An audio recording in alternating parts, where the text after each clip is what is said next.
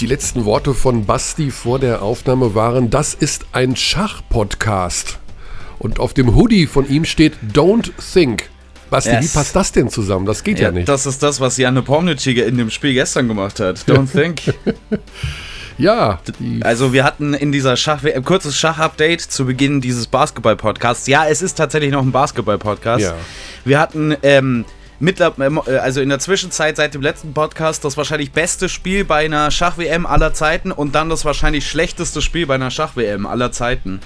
Ähm, und ähm, dementsprechend führt Magnus Carlsen jetzt mit zwei Spielen Vorsprung. Ja. Und das ist so gut wie entschieden, was ein bisschen schade ist. Ja, ich habe tatsächlich äh, die Partie gestern komplett nicht mitbekommen. Äh, mhm. Das erste Mal. Also ich habe nur ähm, ja, das Ergebnis tatsächlich heute Morgen mitbekommen. Und ja, jetzt äh, ist, glaube ich, vorbei, ne? Ja, äh, Jan Pomnici hat eine klassische Gabel, eine, eine Fork geblandert in einem Weltmeisterschaftsspiel, was noch nie, also da gibt es eigentlich keinen Präzedenzfall dafür. Das, das war Wahnsinn. Und das war ein Move, den selbst ich sehen konnte vorher, dass man da vielleicht was gegen unternehmen sollte. Er hat die Fork geblandert, also. Ja, ja. Ja, ich weiß nicht genau, ich, ich, ich äh, kenne diese ganzen Schachbegriffe vor allen Dingen im Amerikanischen tatsächlich, ja. weniger im Deutschen, aber ich glaube, es ist, äh, er hat eine Gabel aufgegeben, mhm. was ein bisschen so klingt, als ob er, ähm, äh, als ob er in einem Heim wäre.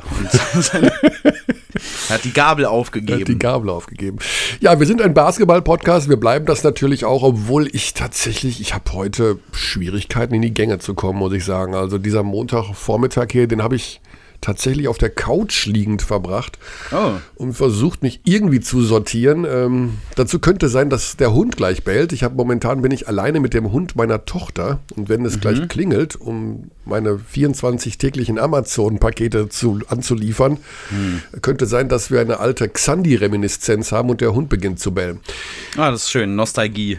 Nostalgie. Was mir aufgefallen ist, Basti, bevor wir dann zum Basketball kommen, dass diese Gleichmütigkeit, die mich heute Morgen irgendwie äh, ja, beseelt, irgendwie bei vielen Menschen zu spüren ist. Ich bin am Samstag auf dem Weg zum Bahnhof, um nach Bamberg zu fahren.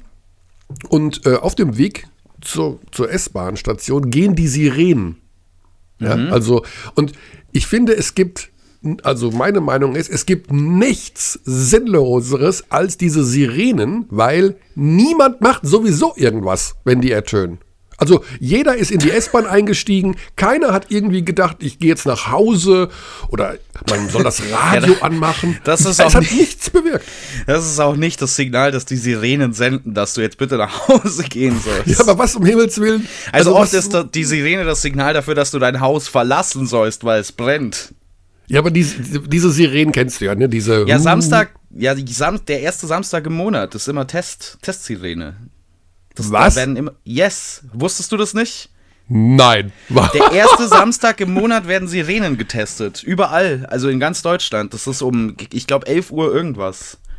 Ach komm. Werden immer die Sirenen getestet. Also hier in, also in München war es mal so vor einigen Monaten, da gab's, wurde so ein bundesweiter Sirenentest angekündigt und München war, da ging gar keine Sirene. Also ich nehme das auch gar nicht ernst, wenn eine Sirene geht, weil ich, es gibt ja, ja auch verschiedene Sirenentöne, heulend und durchgängig. Das soll ja auch noch unterschiedliche Bedeutung haben. Ja. Weißt du, wer, wer das noch nicht, wer die Sirenen noch nicht ernst genommen hat? Die Crew von Odysseus. Und deswegen heißen die Dinger heute Sirenen. Ja. da, da kommt diese herrliche Allgemeinbildung von Basti zum Tragen. Ja, also wie gesagt, ich finde Sirenen, also es macht, wie gesagt, es macht niemand was, wenn eine Sirene. Ich glaube, wir brauchen alle diese App, diese Katastrophen-App, weil da guckt jemand drauf und dann kommt dann irgendwie so ein Hinweis, Meteor mhm. rast auf die Erde zu, ja gut, also, Türrahmen. Ich meine, da würde auch keine Sirene mehr helfen. Also was, also was soll ich da noch machen? Also ja. kann ich auch sagen, ja gut, da hätte ich jetzt keine Sirene für gebraucht, die hättet mir den. Ich sehe den brennenden Ball am Horizont schon kommen. Ah, Ball. Wir sind beim Basketball. Danke für die Überleitung, Basti. Mhm. Weißt du, wo der Ball so richtig brennt? In Oldenburg. Tabellenletzter, erneut verloren. Und Wenn ich auf die Tabelle blicke in der Easy Credit BBL, dann ist wirklich mein einziger Gedanke, what the hell is going on? Also was ist diese Tabelle? Wie ist die so zustande gekommen? Ich verstehe nichts mehr. Ähm, ist es überhaupt noch Basketball? Sind wir ein Schach-Podcast, Kearney? Ich kenne mich nicht mehr aus. Ja, ich habe tatsächlich die Schlussphase gesehen von Bonn gegen Oldenburg. Und ähm, Ich hatte so zwischenzeitlich, also im letzten Viertel, das Gefühl, okay, das kann Oldenburg gewinnen. Es war ein ganz komisches Spiel. Und am Ende kommt halt Skylar Bolin und macht die Dinger rein und Oldenburg verliert. Also das war schon mit relativ wenig gegenwärtig so das Gefühl. Ich habe aber auch ohne Ton und nur mit einem Auge geschaut. Insofern kann ich auch nicht hundertprozentig sagen, ob Oldenburg jetzt wirklich in der Schlussphase so schlecht war, wie mein Eindruck ist. Naja, mit wenig war. Gegenwehr würde ich nicht sagen. Mhm. Also eigentlich genau das Gegenteil davon. Ah. Ich finde schon, dass die Oldenburger sich gewehrt haben und zwar allen voran Ricky Paulding. Aber wir haben das ja mal skizziert vor ein paar Wochen hier im Podcast, dass man ein Problem hat, wenn die erste Scoring-Option Ricky Paulding heißen soll. Mhm. Und das ist sie jetzt tatsächlich bei Oldenburg. Ähm, das hat jetzt insofern funktioniert, dass er persönlich ein gutes Spiel hatte. Aber das ist schon, also Jetzt sind Braunschweig und Oldenburg die beiden Absteiger aktuell auf den, auf den äh, Absteigeplätzen. Mhm. Nie im Leben hätte ich das kommen sehen. Frankfurt gewinnt gegen Kreisheim. Hä? Ja, ja das war auch seltsam. Bei welchem Spiel warst du? Warst du irgendwo unterwegs? Ich war gar nirgendwo. Ich mhm. war die ganze, ganze Wochenende zu Hause und habe anderen anderen Crap gemacht. Anderen Crap gemacht. Hast du Weihnachtsgeschenke gekauft? Weihnachten, Basti, dein Fest, es kommt ich bald. Hab, ich habe das ganze Wochenende durchkommentiert für einen anderen Sender, der ist, keine Vokale hat. Ist das, äh, du bist ja da häufiger als hier bei Magenta Sport. Ja, aktuell tatsächlich, ja. Ja, ja ich war jedenfalls in Bamberg und habe mir das Debüt angeschaut von äh, Oren Amiel, mhm. dem neuen Coach der Bamberger. Und Bayreuth hat gewonnen in Bamberg. Ähm, da muss ich echt meinen Hut vorziehen vor den Bayreutern. Also hm, da fehlen ja wirklich drei sehr wichtige Spieler und das ist mit ganz viel Herz gespielt, was sie da momentan auf die Beine stellen. Und bei Bamberg muss ich sagen, naja, sie haben ein bisschen was umgestellt in der Verteidigung wohl und der Headcoach hat seine Systeme aus Nürnberg mitgebracht und funktionieren tut es bisher nicht, aber ich denke, man braucht da auch ein bisschen Anlaufzeit. Ist ein bisschen früh tatsächlich, ja. ja. Also er hat zumindest schon mal Travis Simpson unlocked, offenbar. So wie ja. wir ja letzte Woche im Podcast mit Philipp Galewski drüber gesprochen haben. Wenn der ausgefault hat, der hatte wahrscheinlich sein bestes Saisonspiel bisher, sein bestes Spiel für Bamberg. Ich äh, kenne jetzt nicht alle ja. auswendig, aber ich würde vermuten, dass es, das, dass es dieses Spiel war.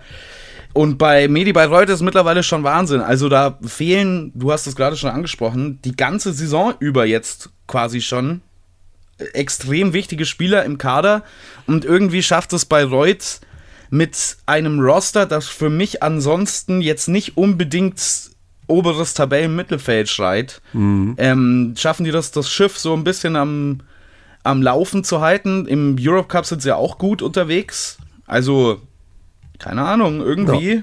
scheint das zu funktionieren. Die Frage ist, was mit Chemnitz ist. Chemnitz hat ja dann doch deutlich verloren in Berlin. Berlin hat ohne Loh, ohne Eriksson und ohne Sigma gespielt und gewinnt dann in der zweiten Hälfte relativ deutlich mit 21 Punkten gegen Chemnitz. Ähm, ich glaube, da ist der Abgang vom Point Guard doch vielleicht äh, oh ja. nicht ganz so einfach zu ersetzen. Ja, klar. Also ich meine, das ist jetzt aber auch keine große Überraschung, ja. dass, das, äh, dass das die hart trifft, die Chemnitzer. Wir werden gleich mit unserem Gesprächsgast Ruhl Mors, dem Coach der BG Göttingen, auch über dieses Thema sprechen, das eben immer wieder auch mal ja, während einer Saison, gerade noch im ersten Drittel einer Saison, ähm, Spieler einen Verein verlassen, weil, naja, sie haben die Möglichkeit, besser dotierte Verträge abzuschließen, nehmen von ihrer Ausstiegsklausel Gebrauch, aber eben es stellt sich heraus, das ist eben auch ein wichtiger Grund und der ist wohl auch in Göttingen mit eingetreten, dass der Spieler irgendwie nicht passt. Dass der irgendwie zu sehr auf sich schaut, auf seine Stats schaut oder dass irgendwo ein anderer fauler Apfel äh, bei dem quer sitzt. Insofern schwierig und dann dieses Thema Nachverpflichtungen noch schwieriger, denn man denkt ja immer, wer jetzt noch keinen Verein hat, da ist sowieso irgendwie immer was faul. Ne? Da ist ein Haken dran, warum der Spieler da vertragslos ist. Schwer zu sagen. Ja. Also, das ist eine Welt, in der, glaube ich, selbst die Leute, die da primär unterwegs sind, nicht immer hundertprozentig durchblicken. Also mhm. so Agenten, also wir haben immer wieder Nachverpflichtungen oder Leute, die während einer Saison einsteigen, die dann plötzlich super sind. Und wir haben Leute, die vor der Saison kommen mit großen Lorbeeren und richtig schlecht sind. Ähm, der Grund, der am häufigsten dazu führt, dass jemand halt keinen Vertrag hat, ist irgendeine Art von Verletzung oder irgendeine ja. Art von Kondition, Schwäche, was auch immer, ähm, wo dann Vereine nicht bereit sind, quasi das, die Verantwortung dafür zu übernehmen, diese Person wieder in Form zu bringen oder wieder zu rehabilitieren, was das Körperliche angeht. Aber es gibt so viele Gegenbeispiele, wo Leute keinen Vertrag haben, dann kommen und plötzlich super spielen, ähm, dass ich, also da, da setze ich nicht allzu viel drauf, um ehrlich ja. zu sein. Wir haben einen Neuling in der Liga mit Kostja Muschidi, das werden wir dann mal in den, einer der nächsten Ausgaben versuchen näher zu beleuchten. Ich gebe offen zu, ich habe noch keine Interviewanfrage Richtung MBC gestellt. Ich wollte erstmal ein paar Tage den Jungen da trainieren und jetzt auch spielen lassen. Ganz ordentliches Debüt mit zwölf Punkten mhm. äh, gegen die Bayern. Mushidi ähm, zur Erinnerung und zur Erklärung eines der größten deutschen Talente seines Jahrgangs, aber ja, mit Problemen, so nenne ich es mal einfach, abseits des Feldes äh, und die dazu geführt haben, dass er sich nicht mehr professionell auf dem Feld bewegen konnte. Sein zweites oder drittes Comeback jetzt ähm, beim MBC das ist eben auch so eine Nachverpflichtung, die logischerweise mit einem gewissen Risiko behaftet ist. Wie gut ist der Junge jetzt drauf? Also wie professionell geht er die Sache an? Wenn er das wirklich nutzt, diese Chance, ist das ein sehr, sehr vielversprechender äh, Spieler, eine vielversprechende Nachverpflichtung. Mushidi, ich habe ihn schon beim Albert-Schweitzer-Turnier gesehen und dachte, okay, also ja, kann ja, es. Das, das Talent ist nicht wegzudiskutieren. Ja. Das war aber nie das Problem bei Kostja Muschidi. Nee. Genau, und bevor wir da uns ins Reich der Spekulationen ähm, begeben, der Hinweis, dass wir da ja, die nächsten Tage mal durchklingeln und mal fragen, ob er Lust hat. Er war mal bei uns im Podcast. Er mhm. war mal bei uns im Podcast und da hat er auch gesagt, ja, ich werde das schon durchziehen dann in Braunschweig, hat nicht geklappt. Ich habe eine Trivia-Frage für dich. Oh! Äh, ähm, oder mehr, das ist mehr eine Schätzfrage. Was schätzt du, wie viele BBL-Spiele Kostja Mushidi, der ist mittlerweile 23, insgesamt gemacht hat mit dem Spiel am Wochenende? Hm. 17. 12. Warst nah dran. Ja, ja es waren nicht schon, viele. Ist schon Wahnsinn. ist schon ja, Wahnsinn. Das ist wirklich Wahnsinn. Ja, er hat es nie richtig auf die Reihe bekommen. Aber Gut, jeder bekommt eine zweite und in dem Fall auch eine dritte Chance und äh, wir drücken die Daumen, dass es klappt und werden mal schauen, ob er dann irgendwann mit uns spricht. Wenn nicht, ist auch kein Problem, äh, wenn er sich nur auf Basketball konzentrieren will. Niemand soll gegen seinen Willen gezwungen werden. Jetzt sind wir schon bei der Überleitung zu Ruhl Moss, denn ja, die Idee war, mal einen Trainer zu nehmen, der mit Göttingen, also eine eher kleinere Mannschaft betreut, aber schon in Bamberg auch war, also ein bisschen BBL-Erfahrung hat. Und äh, da hatte ich dann in Göttingen nachgefragt und dann hieß es, ja, der Rohl, der würde schon gerne, aber der spricht mit seinem Deutsch. Und da habe ich gesagt, naja, der spricht ja wohl fantastisches Deutsch. Und mal abgesehen davon, dass der bis vor zwei Jahren gar kein Wort gesprochen hat, Hast du schon mal jemanden erlebt, der so gut Deutsch spricht? Also der spricht ja fast akzentfreies Deutsch. Also ich habe mir ein paar von meinen eigenen Kommentaren angehört in den letzten Wochen und äh, ich habe keinen gehört, der so gut Deutsch sprechen kann wie Roll Morse. Niemand spricht in Deutschland so gut Deutsch wie Roll Morse. Also das ist, das werden wir gleich auch mal fragen, wie, wie man das macht. Das muss ja ein extremes Sprachentalent sein. Äh, als Belgier ja sowieso, hast du ja immer, bist du immer zweisprachig, oder? Flämisch und Französisch können, können doch die immer, oder? Das ist ja eh genial, sowas. Keine Ahnung. Ja, also zweisprachig aufwachsen ist eh das Beste, was es gibt. So, wenn ich jetzt hier so ein bisschen ablenke, dann liegt das daran, dass ich die hm. Nummer hier gerade nicht finde. Da ist er. Okay, wir machen natürlich einen WhatsApp-Call. Wollte ich eigentlich machen? Ja, genau, das machen wir auch. So. Ich habe ein neues Telefon. Ich hoffe, dass das jetzt hier funktioniert. Das erste Mal, dass es ans Mischpult angeschlossen ist. Hallo. Hallo, Michael hier und Basti vom Podcast Abteilung Basketball. Grüß dich, Rolmors. Hallo. Hallo. Ja, ja grüß dich. Wir ähm, haben gerade schon über deine Sprachkünste gesprochen. Uns ist niemand eingefallen, der nach einer so kurzen Zeit in Deutschland so gut Deutsch spricht wie du. Wie bist du ein Sprachentalent? Nein, ja, ich habe äh, relativ, äh, ich bin relativ gut mit Sprache, aber mein, ich finde selbst mein Deutsch nicht so gut. Äh, ich, ich hoffe, dass ich das schaffe heute, weil ich bin darüber doch ein bisschen gespannt, muss ich ganz ehrlich sagen. Ja, aber ähm, du musst keine Sorgen haben, um Himmels Willen. Liegt das auch daran, dass man als Belgier generell mit zwei Sprachen groß wird? Also, oder ist das so, dass man immer Flämisch hat und auch immer Französisch? Ja, das ist, das ist natürlich, Flämisch ist eine solche kleine Sprache, dass man eigentlich äh, fast äh, andere Sprachen lernen muss. Also mhm. wir haben äh, in, in Schule haben wir Französisch auch, äh, allen. Und dann, ja, in Belgien sind alle, alle Films und so, das ist äh, in Eng auf Englisch mit, äh, mit Untersprache oder wie sagt man das? Ja, ja. Ja, hervorragend. Also lass uns direkt anfangen mit dem, was gerade in Göttingen passiert. Ich habe so ein bisschen gedacht, okay, ihr habt in Heidelberg gewonnen. Das ist schon mal gut für die Atmosphäre, dass man am Montagmorgen. Das, das hilft. Das, das hilft, hilft in jedem Fall enorm. Ähm, ja, es ist sehr gut gelaufen und es lag wahrscheinlich auch daran, dass die Mannschaft jetzt aus der Pause, dass man sich einfach sehr gut vorbereiten konnte auf den Gegner, oder? Ja, das ist so. Man hat, äh, man hat zwei Wochen. Das waren nicht, das waren nicht keine einfache Wochen, weil wir okay zwei schwierige Spiele hatten mit äh, mit Hamburg sicher, aber auch gegen Bayern war nicht so einfach für uns. Haben dann äh, zwei Spiele verloren. Äh, so das war nicht einfach, aber man hat natürlich Zeit gehabt, um äh, die Gegner äh, sehr gut vorzubereiten. Und ich finde, dass wir, das war auch für mich der große Grund von, die, von, die, von der Sieg war eigentlich, dass die Spieler eigentlich das Gameplan fast, fast perfekt gemacht haben. Mhm.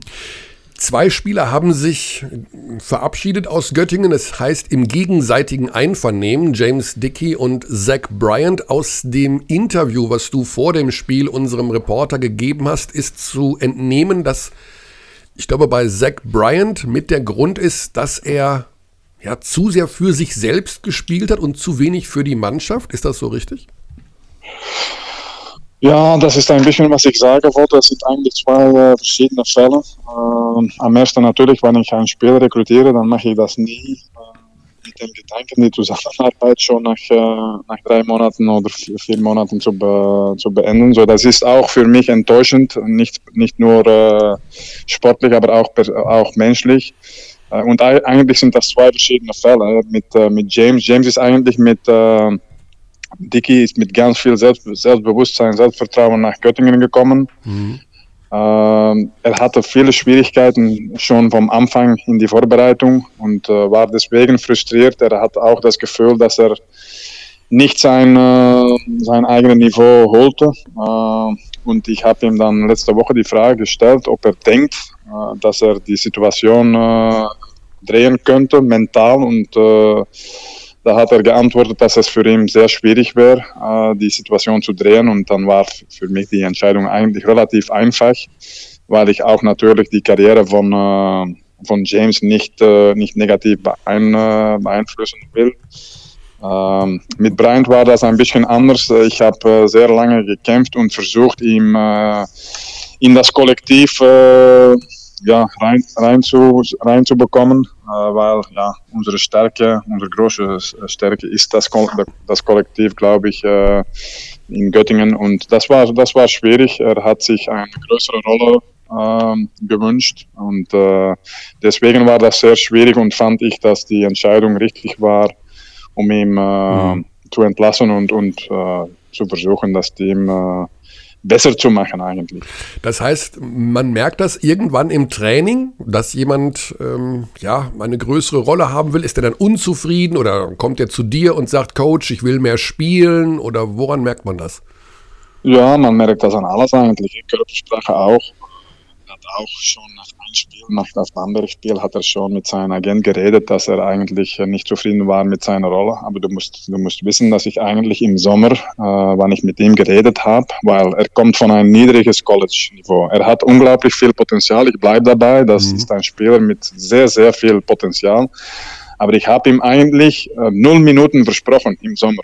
Mhm habe ich manchmal, ich habe das zwei, dreimal wiederholt, dass er sicher war, das gut gehört zu haben. Ähm, dann, ist er, dann, ist er, dann ist er hergekommen und hat eigentlich äh, fast gleich mehr bekommen, dann ich eigentlich versprochen habe. Vielleicht, vielleicht war das meine Fehler, ihm zu schnell zu viel zu geben. Er hat auch eine relativ gute Vorbereitung gespielt. Man muss auch sagen, wir haben äh, gegen äh, Teams von die Pro A gespielt, wir haben gegen belgische Teams gespielt. Das ist nicht genau das, das gleiche Niveau äh, wie BBL. Mhm. Und vielleicht äh, hat er dann gedacht, ja, ich, äh, ich muss 20 Minuten spielen, ich muss äh, 10 Würfe nehmen können. Und äh, ja, das passte eigentlich nicht in, was ich äh, von ihm äh, gewünscht habe. und deswegen, wenn ein Spieler nicht 100% äh, mental dabei ist, wenn er nicht versteht, dass für ihn das das äh, BBL-Spielen, dass das eine Opportunität ist, eine unglaubliche genau, Möglichkeit, ja. um seine Karriere weiterzuhelfen ja, dann ist das für mich schwierig. Ich verstehe nicht, wann man hier kommt. Äh, wie gesagt, aus einem niedriges College-Niveau. Mhm. Äh, man kommt hier, man spielt in der BBL. Ich glaube, es gibt keinen Spieler von seiner Conference, der äh, in der BBL spielt. Dann muss man die Möglichkeiten sehen und muss man eigentlich zufrieden sein mit, mit jeder Minute, dass man bekommt und muss man auch versuchen, jede Minute so gut wie möglich einzu, zu füllen. Und das hat er eigentlich nicht gemacht. Ja, es gab genügend Beispiele in den vergangenen Jahren, wo Spieler in Göttingen angefangen haben und äh, dann sich sehr schnell weiterentwickelt haben. Also ganz aktuelles Beispiel mit Ossetkowski, der mittlerweile Euroleague spielt. Ja, ähm, also stimmt. da gibt es ja genügend äh, Beispiele. Für dich persönlich, du hast deine Karriere in Deutschland ja in Bamberg begonnen. Der Abgang in Bamberg war so ein bisschen, hm, wo man denkt, naja, also lag es wirklich am Trainer? Wie groß war jetzt dein Ehrgeiz, mit dem Projekt in Göttingen zu beweisen, dass du in die BBL gehörst, dass du ein guter Head Coach bist? Eigentlich muss ich sagen, dass das nicht, äh, dass das nie eigentlich äh, über ehrgeizig geht oder nicht. Ich bin, ich bin, äh, ich bin einfach immer sehr ehrgeizig und ja, Bamberg war für mich eine schwierige, eine schwierige Situation. Ähm, aber ich war eigentlich am ersten Mal sehr zufrieden, dass ich in der BBL bleiben könnte, weil mhm. auch in Bamberg nicht alles war, nicht alles war negativ und ich habe, ich habe der BBL erlebt. Das war eine sehr positive Erfahrung und ich wollte eigentlich sehr gerne auf diesem Niveau weiterarbeiten. Und dann ist eigentlich relativ schnell äh, eine Woche äh, nach Bamberg ist dann schon äh, Göttingen gekommen und ich war einfach sehr zufrieden, dass ich hier ein Team gefunden habe, so schnell äh, in der BBL und ein Team, wo ich eigentlich äh, fast mein Team zusammenstellen könnte und auch arbeiten könnte auf meine, auf meine Weise. Hm. Hat dich jetzt die Trainerentlassung in Bamberg mit Johann Reuerkas, dem du ja nachgefolgt bist in Göttingen, hat dich das überrascht? Nein, das hat mich nicht überrascht. Äh, aber wie gesagt, äh, ich, ich finde, man, ich will auch nicht negativ äh, tun über Bamberg, weil mhm. sicher nicht alles war negativ da. Ich habe auch sehr viele gute Sachen erlebt. Aber ich glaube, das ist einfach das Klimat da. Das, das ist ein Team, das ja, ich weiß nicht, ob man das so in Deutsch sagt, aber in Transition ist von einer Euroleague-Mannschaft nach einem Team, das eigentlich, wenn ich da gekommen bin, Champions League spielte. Ja. Und ja, das war vielleicht zu schnell. Von, von äh, ein Jahr, du hast, äh, du spielst gegen Real Madrid und Barcelona und das nächste Jahr musst du nach Mornar gehen und die Leute denken, ja, Mornar das ist, äh, das muss einfach sein, aber ja, sie haben auch äh, gute Spiele und das ist auch nicht einfach. So, ich glaube, das Klimat äh, da ist noch nicht ganz geändert äh, von Euroleague nach äh, das aktuelle Niveau. Ja, also diese, ja, dieser Wandel von einem absoluten Spitzenverein zu einem normalen, mittelprächtigen europäischen Verein. Äh, das ist vielleicht für manche Verantwortliche dort ja, ein bisschen zu schnell oder vielleicht auch etwas zu ähm, plötzlich gegangen. Jetzt die Entwicklung in ja. Göttingen. Göttingen ist ja ein Standort, ähm, Raoul, ich war früher mit Anfang 20 in Göttingen, weil die Atmosphäre da so toll war, weil die Meister geworden sind, ja. weil da äh, Terry Schofield trainiert hat. Es war also ein, ein, einer der Top-Spots in Deutschland. Jetzt hat sich die Situation ja ein bisschen verbessert, auch mit Trainingsmöglichkeiten. Glaubst du, pardon, wie viel Potenzial kann dieser Verein in den nächsten Jahren entwickeln? Ja, ich glaube, die, die größte Stärke von Göttingen ist, dass sie eigentlich sehr, äh, wie heißt das, sie sind realistisch, mhm. sie, sie, kennen, sie kennen ihre Möglichkeiten, sie, Aber an die andere Seite sind sie auch ehrgeizig und sie wollen sich auch äh, besser verbessern. Äh, man sieht das schon, mit die, wie du gesagt hast, mit die, mit die Trainingslage. Das ist, man hat investiert darin.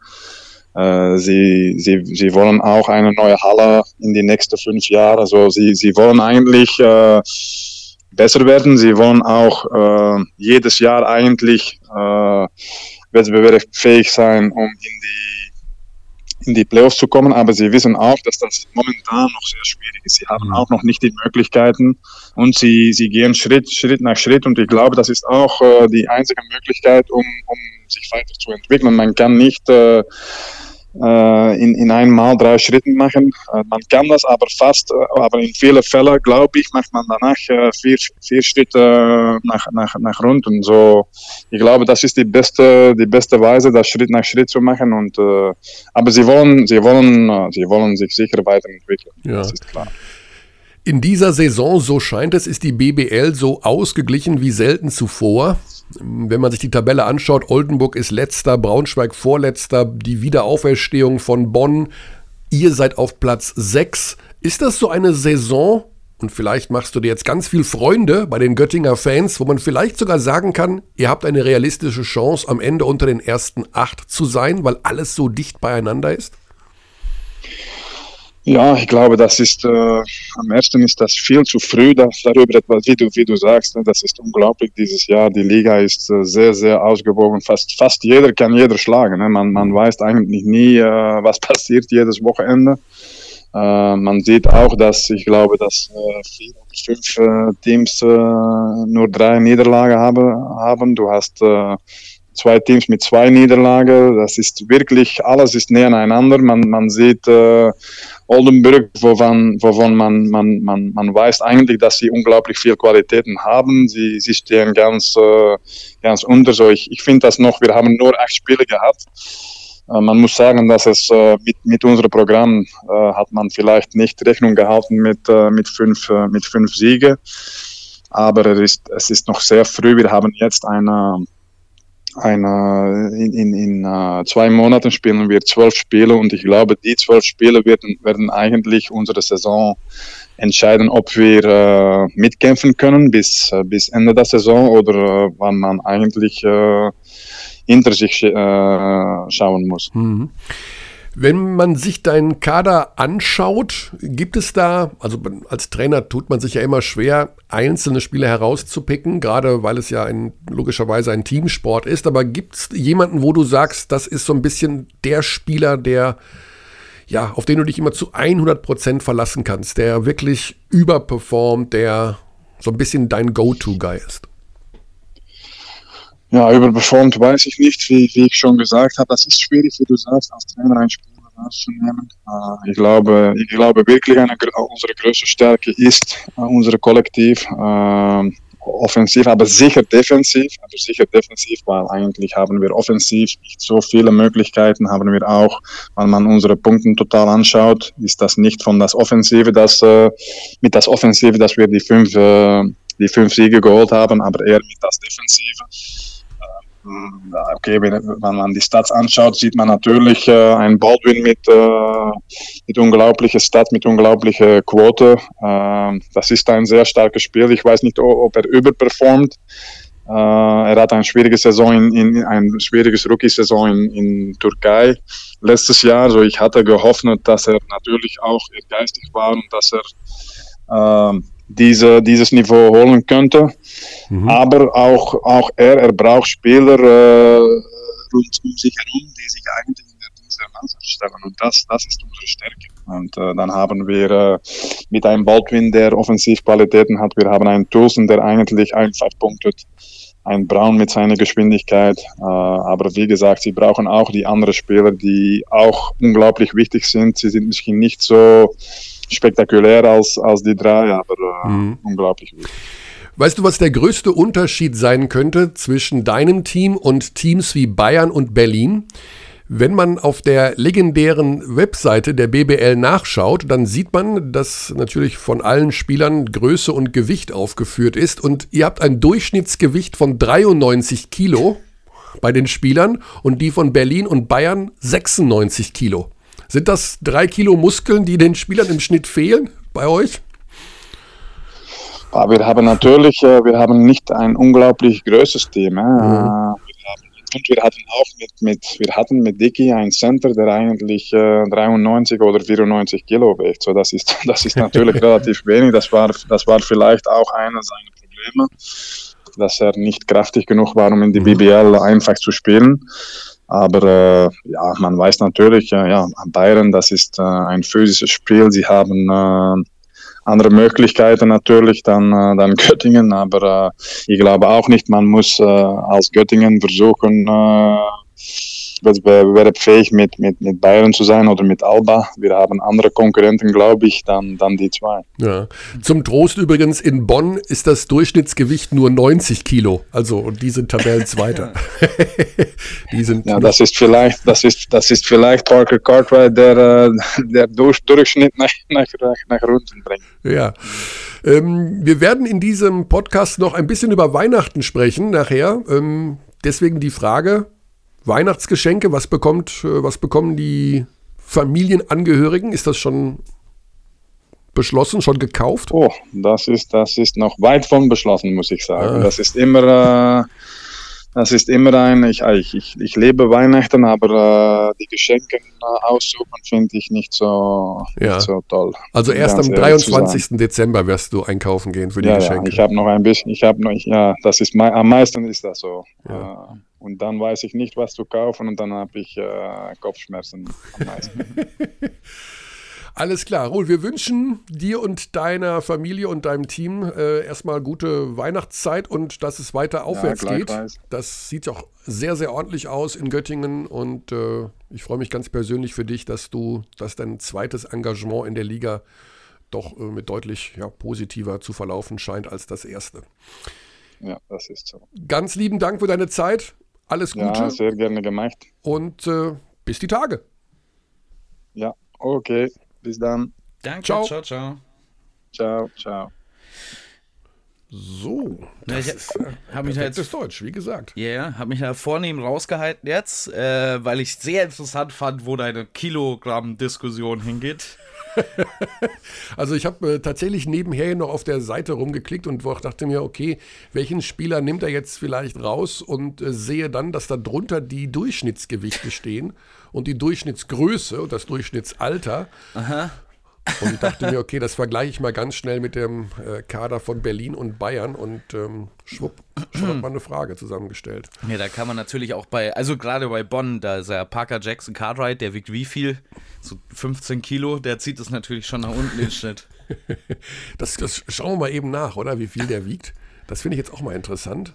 Also, Carsten Tada wiegt 92, Leon Kratzer 110, logischerweise. Und mhm. Parker Jackson Cartwright 77 Kilo. Ja, sage ich ja. Also um die 15 Kilo. Und Jonas Falkenstein, der ist größer und wiegt nur 75 Kilo. Auch 75 Kilo habe ich auch mal gewogen. Du oh weißt, Gott, ich glaube übrigens, dass diese ganzen Kiloangaben alle Quatsch sind. Also die sind weißt alle, ja. die ja. sind alle von vor 18 Jahren ungefähr.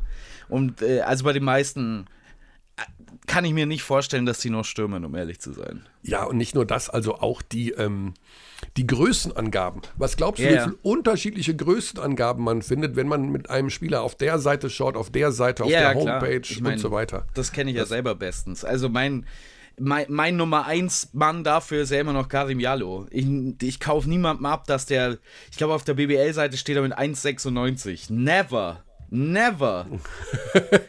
Das heißt, wie groß ist der? Was glaubst du? Der ist über, ich würde schätzen, 2 Meter vier, sowas. Ach so, okay. Der ist deutlich größer als das. Okay, ich, äh, ich kann ja mal, ich kann ihn mal schnell fragen. also ich äh, hoffe, dass ich da die richtige Nummer habe. Ich habe irgendeinen Kontakt. Ähm, ich frage ihn mal einfach schnell, vielleicht antwortet er, ja. Wie groß bist du? Der denkt jetzt wahrscheinlich, ich habe eine an der Mütze. Aber jetzt direkt anrufen ähm, das mache ich jetzt nicht, weil ich glaube, dass die tatsächlich heute frei haben. Wie groß bist du tatsächlich? Liebe Grüße. Ich schreibe immer liebe Grüße noch dahinter, dann ist es nicht so. Mhm. Nicht, so nicht so aufdringlich. Sag mal, Karim, wie groß bist du tatsächlich? Liebe Grüße. So, mal gucken. ob er antwortet. Ja, wir gehen gleich schon einen Schritt weiter und da habe ich auch noch was Lustiges gefunden.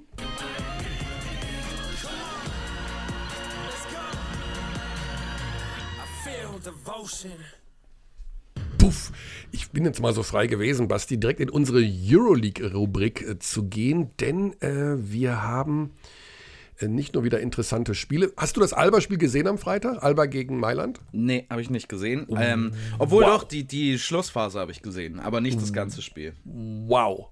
Also wirklich, also einfach nur wow. Welcome to Wow ist ja BBL-Claim, aber da muss ich sagen, Wahnsinn. Das war ein so starkes Spiel und boah, dieser Eriksson, ich weiß, ich liebe das, wenn einfach Leute den Ball in den Korb werfen. Wahnsinnig klasse Leistung und äh, ja, Alba ist tatsächlich da. Alba ist zurück. Alba ist äh, Aito Alba wieder. Mhm. Ja, ich meine, es äh, macht immer Spaß, dieser Mannschaft zuzuschauen. Und auch in der Euroleague gilt ja das gleiche wie in der Easy Credit BBL. Es ist unglaublich eng äh, rund um dieses Playoff-Rennen. Aber Berlin ist da übrigens auch noch nicht, noch, noch weit nicht raus, ne? Mhm. Ja. ja, diese Woche gibt es, äh, damit ich das schon mal abgearbeitet habe, unser Free-Spiel, Free-TV-Spiel vor der Paywall zwischen Real Madrid und dem FC Barcelona. Der Klassiker, also der berühmte. Mhm. Und ähm, ja, also, jetzt muss ich eine kleine, also eine kleine Einleitung erzählen. Äh, vor einer Saison kommen die Spieler immer zusammen zu sogenannten Media Days. Also da kommen die hin und da sind Kameras und die machen dann irgendwelche Fotos noch dazu und ein paar Aufsager, Interviews. Unter anderem auch solche Sachen, die in unseren Trailern vorkommen. Also wenn irgendwie auf Kurzzeit live hingewiesen wird oder auf andere Sachen. Das heißt, Spieler sitzen da, Kamerateam ist da und äh, dann müssen die so Sachen sagen wie, live bei Magenta Sport, damit mhm. man das im Laufe der Saison äh, benutzen kann. Das entsteht alles immer an so einem, an einem Tag im Jahr. Was? Das sagen die gar nicht spontan und von selbst in der Kamera irgendwo? Nein, pass, ich musste, ja, man, ja, zur Erklärung eben, weil ich äh, was aufgezeichnet habe. Äh, ich habe mir Material angeschaut von unter anderem Eddie Tavares dem mhm. Center von Real Madrid. Und dann sitzt er da und äh, man sieht den Redakteur nicht, der das betreut, und der sagt ihm halt irgendwann, ja, du musst jetzt, ähm, du musst jetzt mal sagen, äh, Magenta Sport oder ähm, Real Madrid.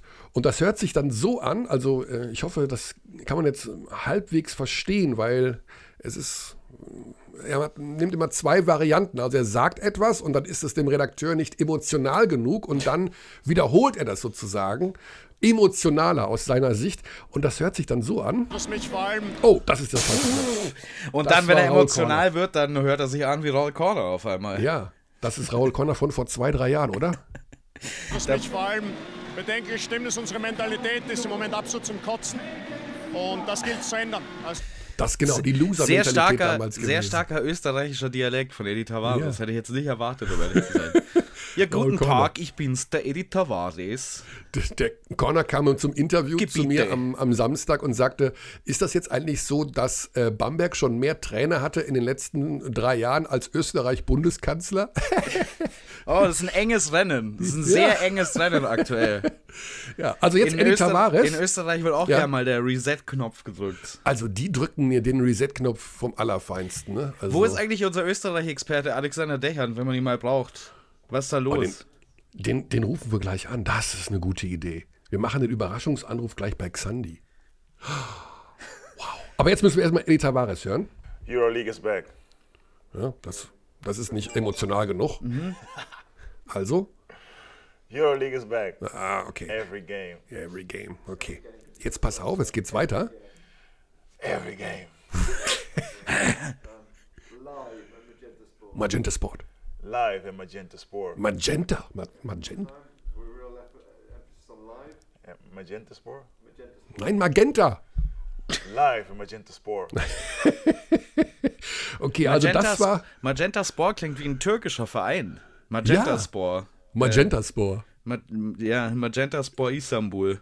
Ja, Magentaspor Izmir. Ich finde find das fantastisch, diesen Play-by-Play-Kommentar von dir zu zwei Leuten, die miteinander sprechen. Ich würde gerne ein Theaterstück so sehen. Ich würde gerne Othello sehen mit Live-Kommentar von Michael Körner. Oh, und da sagt er jetzt, dass es, dass es ihm nicht äh, emotional genug ist. Und jetzt, pass auf, jetzt kommt die große Szene. er hat auch dann mehrfach Real Madrid gesagt, ne? weil er natürlich äh, am Anfang nicht. Und das ist am Ende bei rausgekommen.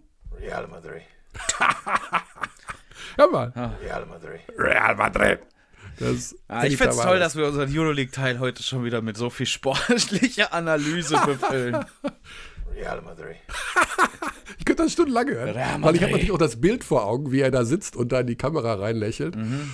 Und äh, ja, immer. Real Madrid. mhm. Genau, dann machen wir doch einmal kurz. Sollen wir jetzt den Xandi anrufen? Nee, das machen wir danach. Ähm, Euroleague. Bayern gegen Anadolu. Sollte ich mich allmählich darauf vorbereiten, denn das ist mein Spiel in dieser Woche. Ja, Moment, wir müssen ja noch sagen, der Klassiko ist ja dieses ah. Jahr nicht nur der Klassiko, sondern auch das absolute Spitzenspiel der Euroleague. Es ist der Tabellenerste gegen den Tabellenzweiten. Eine Bilanz von korrekt. 11 und 2 bei beiden Teams. Punktedifferenz, Achtung, bei 123 für den FC Barcelona. Deswegen sind sie momentan Erster und 111 bei Real Madrid. Am 10. Dezember, ich komme immer durcheinander, ist das jetzt der Donnerstag oder der Freitag? Das ist der Freitag, ne? Yeah. Oder nee, ist das Donnerstag? Donnerstag ist. Äh, Freitag. Ja, yeah, Freitag. Freitag. Freitag um 21 Uhr ist Tipp auf 2045 live und kostenlos für alle. Mhm. Aber nicht umsonst. Bei Magenta Sport. genau. Und die Bayern spielen am 9. Dezember. Mhm. Um 19.30 Uhr geht da die Übertragung los gegen Anadolu FS Istanbul. Die Bayern gewinnt ja über die Defensive. Also die erste Auskunft übrigens, die ich gehört habe von Hilliard, es ist eine Verletzung, die aber nicht so dramatisch ist, dass man Angst um seine Karriere haben muss. Es wird eine Zeit dauern, aber er kommt wieder zurück in ein paar Wochen. Ja, aber das hat sich ja alles schon sehr deutlich so angehört. Also Andrea Trinchieri im Interview ähm, beim Spiel gegen Asper Villeurbanne war ja fast schon emotional hat äh, gesagt, der Sieg gegen Villeurbanne war für Darren Hilliard und das klang alles nach einer sehr, sehr schweren Verletzung. Offizielle Ansage der Bayern war, dass in einem Monat die Verletzung nochmal untersucht wird, was bedeutet, das wird mhm. deutlich länger als einen Monat dauern den Darren Hilliard fehlt, der Topscorer der Münchner, du hast es gesagt, sie haben es über die Defense gelöst gegen Villeurbanne, wobei man natürlich dazu sagen muss, Aswell Villeurbanne ist ja selbst wahnsinnig angeschlagen personell. Also mhm. ähm, auch die mussten ja unter anderem auf Dylan Ossetkowski und Markus Knight verzichten. Die beiden ehemaligen BWL-Spieler, die beide mit Covid-Protokoll-Gedöns raus sind. Hoffentlich geht es denen gut soweit. Ähm, also das war auch kein normales Spiel. Jetzt kommt mit Anadolu Efes schon ein etwas anderes Kaliber auf sie zu, würde man vermuten. Ja, also wir werden sehen, wird, wieder, wird ein Geisterspiel werden. Ich, wir haben ja in Bayern momentan und ich glaube auch in Baden-Württemberg. Das ist immer, dass in den ganzen Bundesländern die Maßnahmen unterschiedlich sind.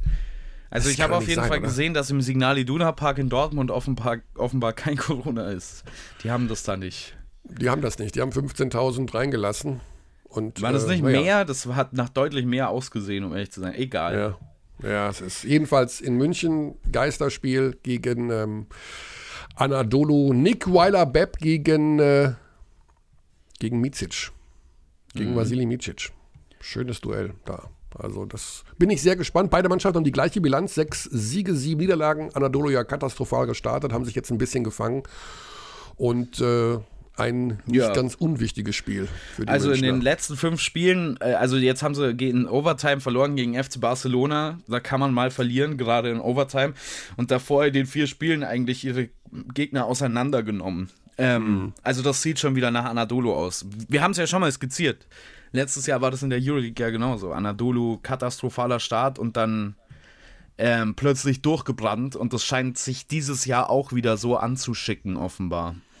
Ja, die Berliner spielen dann bei Panathinaikos Athen am Freitag um 20 Uhr. Mhm. Und da, also mit der Form, die sie jetzt gezeigt haben, Athen ja nur drei Siege, zehn Niederlagen. Vielleicht ist da auch was möglich für die Berliner. Ja. Und äh, können da noch weiter Boden gut machen. Panathinaikos ja so ein bisschen das Sorgenkind der Liga. Ähm, keiner weiß genau, wieso die so schlecht sind. Also zumindest ich kann es mir nicht wirklich erklären, wieso der Kader so schlecht ist. Das ist äh, mit Sicherheit jetzt kein Top-Favorit auf den Sieg der Euroleague.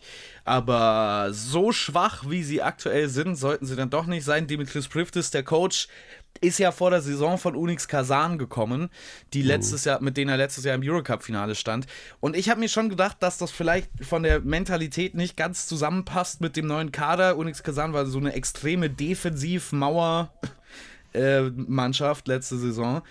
Und das ist jetzt schon ein Kader, der mit deutlich mehr offensivem Talent als defensivem Talent besetzt ist. Also gerade, wenn man zum Beispiel auf die Center-Position schaut, also ein Georgios Papayanis, der ist natürlich riesig, wird dir aber nie richtig viel Defensive geben. Ähm, und das scheint irgendwie nicht so wirklich gut zusammenzupassen. Ähm, und ich glaube, dass man da auch schon langsam in so eine Problemzone kommt, weil der Anspruch von Panathinaikos Athen ist es mit Sicherheit nicht, in der Euroleague Vorletzter zu sein, beziehungsweise drohen abzurutschen auf den letzten Platz, weil Jagiris ja mittlerweile auch so ein bisschen reinkommt in die Saison. Ja. Ja, gute Chancen vielleicht für Alba. Vielleicht ist, wird da auch kein Geld bezahlt. Sowas gibt es ja auch immer. Ne? Vereine sind manchmal, äh, haben Zahlungsrückstände. Ich will jetzt hier keine Gerüchte streuen, aber ähm, das hört man immer wieder auch von Clubs, wo man denkt, das kann doch nicht sein, dass die kein Geld haben. Aber dann haben die mal eine Zeit lang kein Geld und dann wird da eben auch eigentlich nicht groß äh, gefackelt und die frieren die äh, Gehälter ein. Insofern aufgepasst, was da im Hintergrund passiert. So!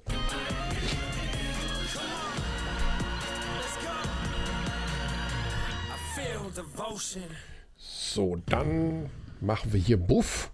Und bevor ich es vergesse, schauen wir mal, ob der Xandi da ist. Das. Oh, wo ist der denn? Der hat sein, Oh, der ist. Ich weiß. der hat sein Telefon weiß, mit dem Fax ersetzt, offenbar. so Ja, der klingt. ist beruflich außer Landes. Und Hm. der geht jetzt nicht ans Telefon. Ah, ich äh, sage nicht, wo er ist, weil ich nicht weiß, ob das äh, korrekt ist, das zu sagen. Also er ist auf jeden Fall im Ausland. Das fällt mir jetzt gerade ein. Ah, der ist gar nicht da. Hm. Wen, wen könnten wir denn noch anrufen? Wer ist denn noch Österreicher? wir könnten Raul Quanne anrufen, aber ja, den gibt's. wen haben wir noch? Haben wir nicht einen Österreicher im Team? Sebastian irgendwo? Kurz haben wir noch, den können wir anrufen. äh, Mozart, wobei da die Debatte groß ist bis heute. Äh, Bei Mozart, ob er, ob er Österreicher war? ja, ja. Oder? Ist das nicht? Also der ist in Augsburg geboren, oder? Nee, nicht geboren, aber da In gelebt. Salzburg doch, oder nicht? Salzburg, genau. Warte. In Augsburg. Irgendwas ist mit Augsburg und Mozart. Die haben, es gibt ein Mozart-Haus in Augsburg auf jeden Fall. Ja, okay, aber das Geburtshaus von Mozart, das steht in Ja, stimmt, der Salzburg, ist da in Salzburg geboren, aber das ist, war damals deutsches Gebiet, das ist immer die Ja, Diskussion. genau, sowas. Das war irgendwie Okay, okay, zu der okay. Zeit, kann sein, dass das da irgendwo äh, mal ähm, Und was, was? Moment, aber anrufen geht trotzdem bei ihm nicht. Das kann ich dir schon mal sagen. Das funktioniert nicht. Ich kenne auch niemanden, der Mozart heißt. Also da gibt es vielleicht auch keinen Nachkommen mehr. ja, Leopold Mozart, sein Vater kommt aus Augsburg. Ah. Dililin. Dafür sind alle Klingeltöne, wenn du jemanden anrufst, wahrscheinlich von Mozart. Ja, irgendwann wahrscheinlich schon, ja. Okay, das heißt, es bleibt in jedem Fall noch der Hinweis, dass wir Kurzzeit live haben mit in, am kommenden Sonntag mit dem deutschen Klassiko. Darf man den so Berlin. nennen? Darf man den so nennen? Ist das, ist das noch nicht der deutsche Klassiko? Berlin gegen Keine Bayern? Ahnung. Ich bin immer, die, diese Klassiko-Sachen, da regen sich manche Leute immer wahnsinnig drüber auf, wenn man irgendwas den Klassiko nennt, der nicht Real Madrid gegen FC Barcelona Ja, ist. okay, verstehe. Ja. Dann äh, schauen wir doch mal in den Dienstplan, wer das kommentiert. Das kann ja nur der Frisch sein oder der Zander, ne? Gucken wir mal und dann rufen wir den einfach mal an. Das kann ja auch nicht schaden, da mal schon frühzeitig in die Vorbereitung einzusteigen. Der Frisch ist es. Und der Roller, der Roller ist Experte. Ah, dann machen wir das. Wir rufen den Roller an, der hat eh nichts zu tun. Der sitzt da immer in seinem Büro und macht nichts. Den Roller, weiß ich gar nicht, ob wir den schon mal als Überraschungsanruf hatten. Pascal Ja, mit Roller. Sicherheit. Echt? Mit Sicherheit. Okay, ich versuch's mal. Der weiß nichts von seinem Glück. So. Aber da kann man jetzt ab 13.34, das heißt, der sitzt in der Kantine wahrscheinlich. Roller. Körner und Ulrich hier. Hier ist der Podcast-Abteilung Basketball. Hier ist der Überraschungsanruf. Hallo, Herr Experte. Moin. Guten Tag.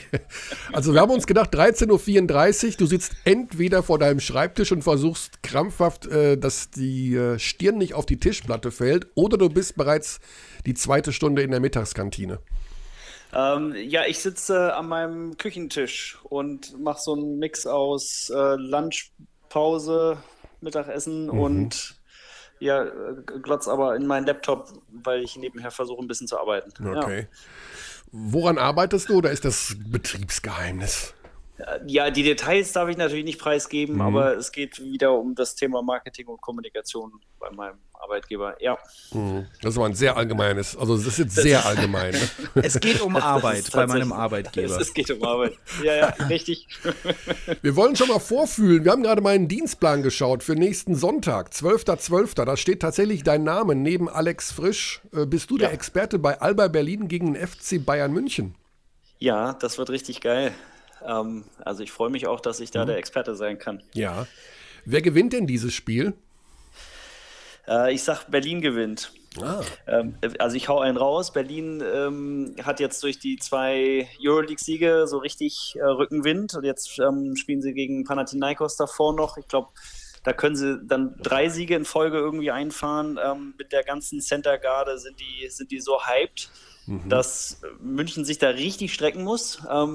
Und ja, ich würde sagen, der Heimvorteil macht vielleicht den Unterschied. Wird richtig enge Kiste. Ja. Und ähm, also Mün- München wird, wird also, also sich natürlich nicht leicht geschlagen geben. Das wird ein richtig geiles Spiel.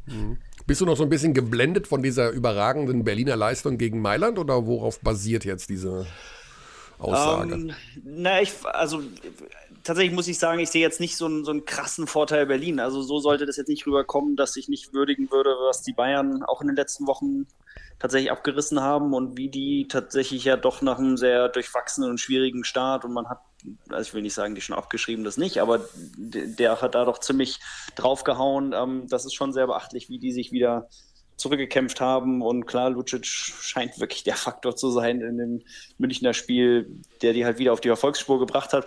Aber also der Anlass ist klar, Berlin hat einen guten Lauf. Ich glaube schon, dass sie Selbstvertrauen jetzt geholt haben aus den letzten zwei Spielen. Und das, was ich meinte, so ein bisschen ist vielleicht auch der Heimvorteil dann nicht ganz ähm, von der Hand zu weisen. Also insofern könnte ich mir vorstellen, dass das ausschlaggebend ist, aber ja, also beide Teams sind gerade doch durchaus attraktiv anzuschauen und ähm, ja, haben einen guten Lauf. Ja.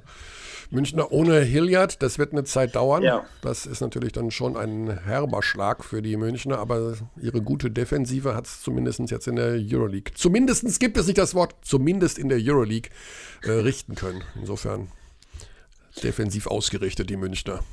Ja, es ist halt spannend, dann doch diese unterschiedlichen, ähm, was ist Mehrzahl von Tempo Tempi zu sehen. Ah, oder? Also ja, ähm, also da, da, das, das Team wird sich durchsetzen, dass halt da ähm, einfach ja, also seinen Stil durchbringen kann. Ähm, und die Münchner haben das ja in der Vergangenheit durchaus doch sehr bravourös immer wieder gemacht. Also und die Berliner haben ja da schon oft genug zu kämpfen gehabt, ähm, weiter schnell zu spielen und ähm, leben dann davon, dass sie Läufe haben, während München eigentlich so konstant, wenn sie halt erfolgreich spielen, konstant 40 Minuten so ihren Stil runterspielen, auch mal 10 hinten sein können und trotzdem wieder rankommen und das Spiel ähm, zu, äh, dann entscheiden. Also das, das ist schon sehr, ähm, ja, also spannend zu sehen, einfach wie unterschiedlich die Systeme dann doch teils ausgelegt sind, aber dennoch zum Erfolg jeweils führen können. Äh, Wo du gerade schon Tempi gesagt hast, wenn du äh, Espresso bestellst und bestellst Ja. zwei, sagst du dann Espressi oder Espressos? Nee, ich trinke gar keinen Espresso, ich immer ein Americano finde ich einfacher und da würde ich auch bei zwei Americanos bleiben. so, richtig, so richtig schlecht, so, so richtig eingedeutscht. Was ich nicht verstehe, ist, dass beim Bäcker steht, ähm, da steht ja dann irgendwie Brot und, ne, und da steht bei Panini, steht eben Panini. Ist das jetzt schon die Mehrzahl oder ist das ein Panini, ein Panino eigentlich, aber Ah. man schreibt immer Panini? Du bist auf die uralte Menschheit, Ja. Menschheitsfrage gestoßen. Das ist Ja. äh, Ja, ne? Ja. Ich glaub, da, da das- scheiden sich, äh, da, trennen sich ganze Familien wahrscheinlich. Ja. Ich glaube, das ist die erste Stunde in jedem Philosophiestudium, wird das ausdiskutiert. Das kann gut sein. Also ja. das ärgert mich jedes Mal, weil ich nicht, weil ich nicht weiß, soll ich jetzt, ich möchte drei Paninis oder drei Panini? Oder Oh, guck ein mal, jetzt habe ich Panino? ganz, ganz flachen raus. Das heißt ja auch Trinkierie und nicht Trinkier. So. Äh, Ja, weil der coacht so viel für mehrere Trainer. Es ja, gibt, genau, er hat eine gespaltene Persönlichkeit. ne, es heißt natürlich Panino, Kearney, ähm, Ja. in der Einzahl. Es ist ein Panino. Aber wenn man jetzt, ähm, also wenn man Leuten, die, glaube ich, da arbeiten, richtig auf den Sack gehen möchte, dann sagt man Panino. Dann, wenn man sich richtig unbeliebt machen möchte, dann sagt man, gib mir bitte ein Panino. Entschuldigen, entschuldigen Sie bitte, das heißt ein Panino. Und wenn man einfach ein, jemand ist, der halt schnell einkaufen möchte und niemandem auf den Sack ging, dann sagt man, gib, gib mir ein Panini, schnell, gib mir, gib her. Er gibt mir zwei Panini, aber bitte in jede Tüte ein Panino. Oh ja, Also ich brauche zwei Tüten mit jeweils einem Panino. Ja, jetzt hast du dich ultimativ unbeliebt gemacht und auch noch äh, umwelttechnisch Ja, ein bisschen. auch noch eine Umweltsau. Ja. Pascal, was kriegen wir denn von dir zu Weihnachten? Was schenkst du Basti, was schenkst du mir, was schenkst du Alex Frisch, deinem Kommentator am Sonntag? Puh. Also Alex bringt einen Kaffee mit, ähm, jetzt mit Ansage. Mhm. Das ma- mache ich gerne mal so. Ich schlender da ja gerne vorher. Gibt es ja so viele Einkaufsläden da die, in naher Umgebung. Die, die hatten sogar Sonntag auf. Also ich war ganz überrascht. Daneben an ist so in eine große. Mall, ne? Diese Aber große bis- Mall und so, ja. Ja, ihr seid ja nicht da oder kommt ihr vorbei? Kommt doch vorbei, dann Ich bringe bin, ich euch auch was mit. bin tatsächlich am Sonntag in Berlin, aber ich Ah. äh, bin nicht in der Halle. Ich darf, durfte nicht. Oh. Komm nicht rein. Nee, wir dürfen, Ja, wenn wir da nicht arbeiten, dürfen wir nicht tatsächlich, hin. ja. Das ist Also so. die Auflagen sind super hart. Ähm, Ich, ich habe es tatsächlich auch nicht geschafft, meinen Sohn mitzubringen jetzt dieses Ach, komm. Also jetzt gestern, der, der wollte unbedingt auch mal wieder in die Halle. Der ist heiß auf Live-Basketball-Spiele, aber das war nicht machbar leider. Ja. Ja, das ist leider sehr ärgerlich. Ja. Das heißt, du könntest nach dem Spiel noch zum Auftritt gehen von Basti. Denn Basti tritt abends auf. Hervorragend. Ist, wo ist das? In der Nähe? Es wird nicht mehr hinhauen. Das ist tatsächlich in Friedrichshain. Also in der Nähe von der Mercedes-Benz Ja, Arena. das ist so- Das ist ums Eck. Ja, Ja. es wird, wird zeitlich. Ja, ich bin, Wieso? muss dann auch. Das Spiel ich, ist- äh, ich, meine Verbindung wird dann auch schlecht. Nur eine Stunde. Also schön, schön, Stand-up und äh, so offene Bühne oder wie sich das Ja. nennt? Open Mic. So. es ja. ist keine, Mike, es ist ja. nicht keine offene Bühne, aber es ist Stand-up, ja. Aber ähm, Wenn die Show Pascal, stattfindet, Basti, das da kann man ja jetzt noch gar nicht sagen, ob das Ja. alles stattfinden wird noch diese Woche. ja, das stimmt. aber ja. Basti gehört zu den Künstlern, Pascal, die keine Werbung machen für ihre Show, die sich weigern zu sagen, wo sie auftreten. Gib dir das mal. Ja.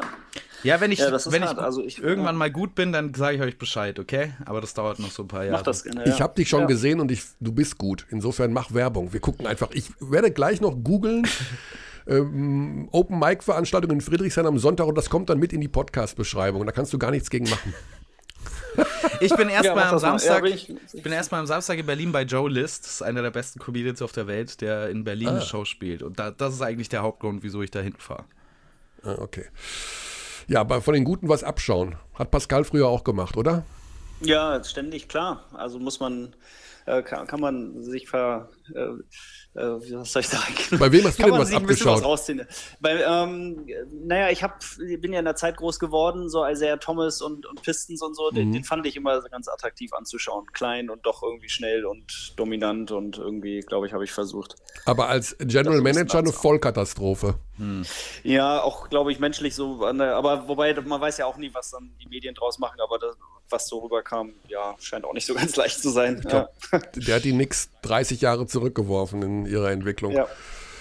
Gut, dann haben wir das auch abgehandelt. Pascal, wir wollen natürlich nicht, dass Price Waterhouse Cooper, dein Arbeitgeber, ja. wie, wie nennt ihr das intern? PWC oder wie? Nee, man, man, darf, man darf PWC sagen. man darf Das PWC okay. sagen. Ja, Aber also nicht, das, nicht das P vergessen. Und ma- Nee. schreibt man das am Ende mit einem O oder mit einem I? Macht man da PWZO oder PWC?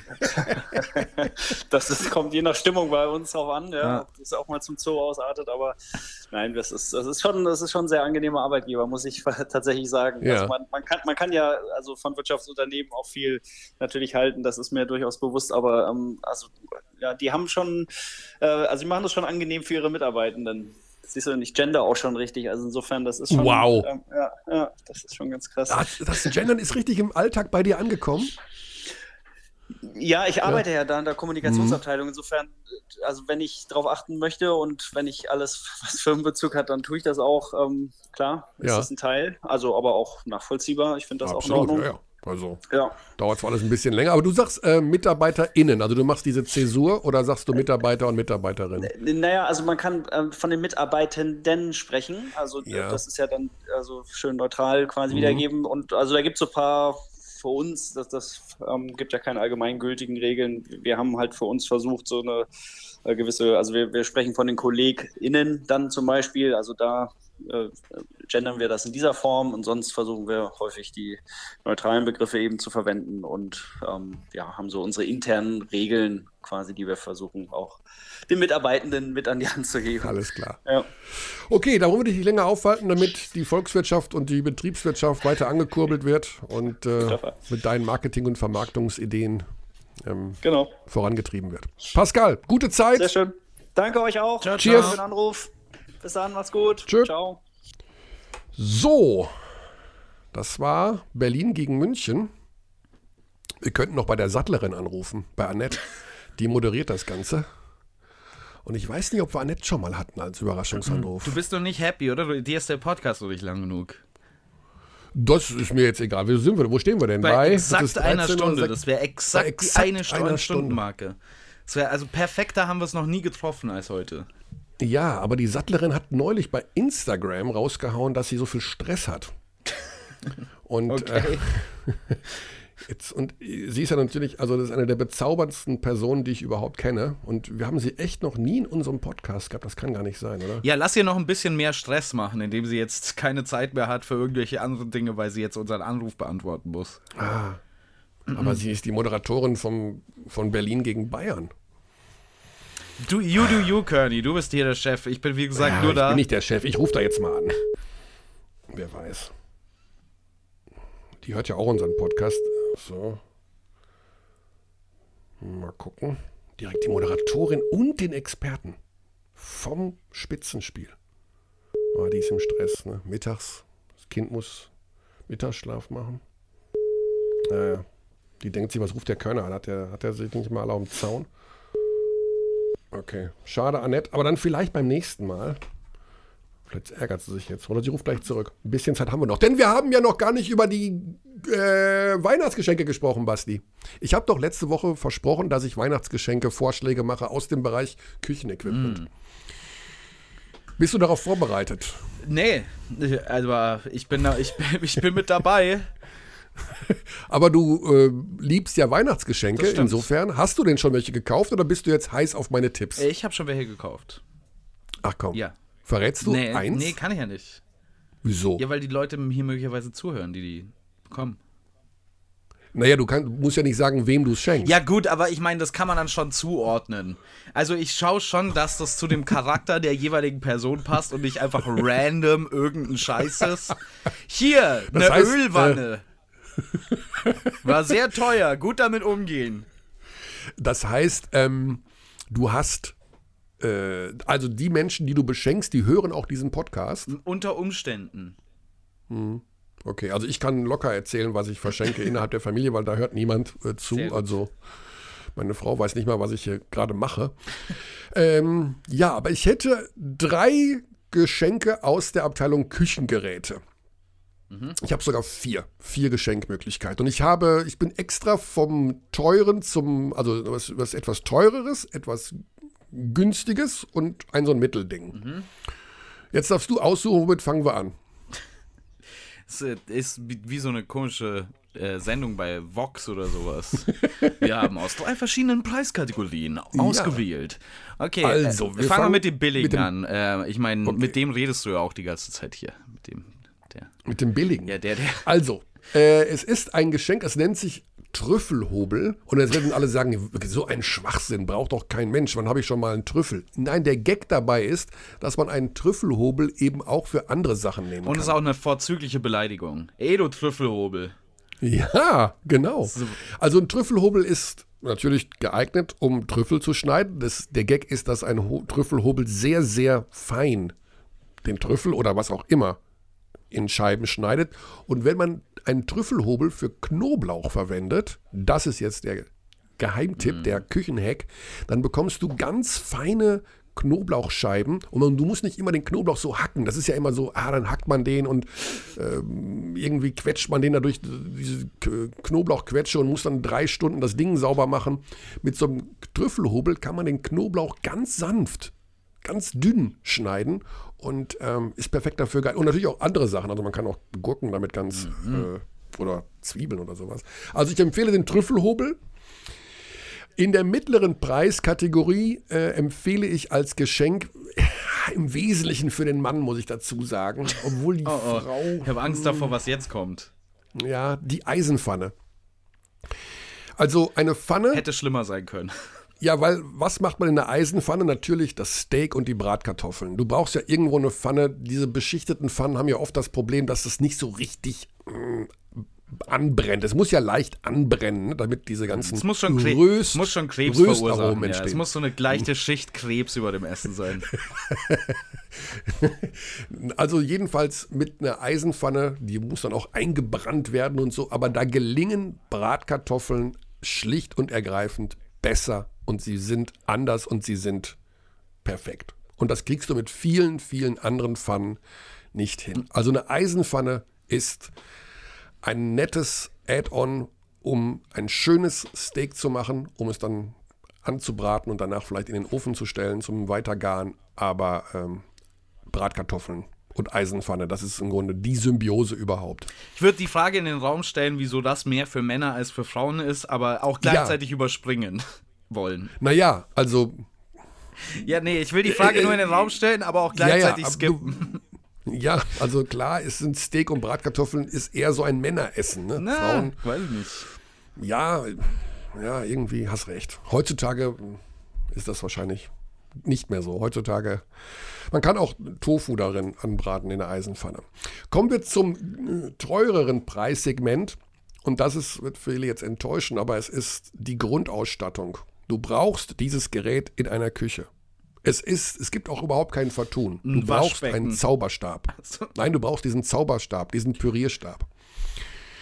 Du machst einfach viel mehr Sachen unterschiedlicher Art, ob es irgendwelche Mayonnaisen sind, Soßen sind, klein gehackseltes Zeug, eine, eine Suppe mal schnell, wenn du so einen Zauberstab hast. Das ist, ist einfach so einfach kaufen und allein durch die Rezepte sich wühlen, die dem Ding beiliegen. Weltklasse. Kann man nichts falsch machen. Wer ihn immer noch nicht hat, der lässt ihn sich schenken und wer ihn hat, wird ihn sicherlich gerne verschenken. Trüffelhobel, Zauberstab, Eisenpfanne, meine drei heißen Tipps für Weihnachten. Haben wir, ein, haben wir so ein Jingle für das Segment am Ende? Ja, ist mir gerade eingefallen. Ist mir gerade eingefallen. Ja, habe ich nicht. Ich habe, was habe ich denn hier noch auf dem Launchpad? Ich habe hier noch den Quiz-Sound und natürlich Devotion. Was haben wir denn hier noch? Nee, das ist äh, nur noch hier, was hier mal unser Hörer uns geschickt hat. Eieieiei, wenn das der Xandi hört. Ja, der Xandi kann es nicht hören. Oder den guten alten Stefan Koch habe ich noch. Fuck Offense, Play Defense. Mhm. Und natürlich, oh, den haben wir ganz vergessen. Den haben wir ganz vergessen heute. Er ist da. Er ist, er ist da. da. Hey. Leute, er ist da. Der Champion. Ja, Tibor Bleis spielt ja gegen die Bayern diese korrekt. Woche. Der Champion. Der Champion, ja, genau. Der kommt ja nach München. Ah, da bin ich in der Halle, das ist gut, denn da freue ich mich auf Tibor. Das ist auch ein ganz, ganz angenehmer Zeitgenosse. So. Das war's schon, Basti. Du hast darauf hingewiesen, eine Stunde reicht dir. Ja, wir können auch noch eine Stunde machen. Ich weiß halt nicht genau, mit was wir das befüllen sollen. Also, wir können wieder über Schach reden, oh, aber ja. heute ist Ruhetag. Heute ist Ruhetag. Heute ist Ruhetag. Genau. Ähm, Und ja, äh, Janne Pomjaci muss jetzt eigentlich fast mit den, äh, also er hat jetzt als nächstes Spiel wieder weiß, aber er muss eigentlich mit Schwarz fast auch ein Spiel gewinnen, was gegen Magnus Kaiser so gut wie unmöglich ist. Mhm. Ähm, Vielleicht nochmal zur Erklärung, warum hat äh, für den Schach Freund, für die Schachfreundin unter unseren Hörer, Hörerinnen. Äh, warum hat Jan immer mit Weiß die gleiche Eröffnung gespielt? Naja, weil das halt Teil seiner Preparation ist. Ich meine, es kann gut sein, dass er jetzt was anderes spielt mit Weiß. Mhm. Das Problem ist halt, sobald du dich gegen Magnus Carlsen in deinem eigenen Opening nicht hundertprozentig auskennst, also wenn du es nicht bis Zug 40 kennst, dann, dann kannst du dir sicher sein, dass Magnus Carlsen besser ist. Also der, ja. Weil der über, äh, also jetzt zum Beispiel in diesem ewigen Spiel, das längste Spiel bei der, in der Geschichte der Schach-WM, hat Magnus Carlsen Opening gespielt. Ähm, wie hieß das übrigens? Ich habe gesagt, das, das frage ich, frag ich heute ab. Äh, das habe ich mir aufgeschrieben, Aha. aber ich weiß es nicht mehr. Also da hat Magnus Carlsen ein Opening gespielt, das auf dem Level noch nie so gespielt wurde. Und das ist klassisch Magnus Carlsen, dass er im Prinzip irgendwelchen in Anführungszeichen random Bullshit spielt zu Beginn eines Spiels und einfach damit rechnet, dass du dich nicht auskennst darin als Gegner mhm. und dann darauf setzt, dass er einfach der bessere Spieler ist, was ähm, seine Intuition angeht und das ist auch oft der Fall. Ja, Pseudo-Katalan. Genau, äh, Pseudo-Katalan. Ja. Alles klar, dann würde ich sagen, war es das für heute. Bis zum nächsten Montag. Nicht vergessen, Euroleague unter der Woche und am Sonntag das Spitzenspiel in der Easy Credit BBL zwischen Berlin und München. Yes. Bis dahin, gute Zeit. Real Madrid. We treat people here with complete respect. This is Germany.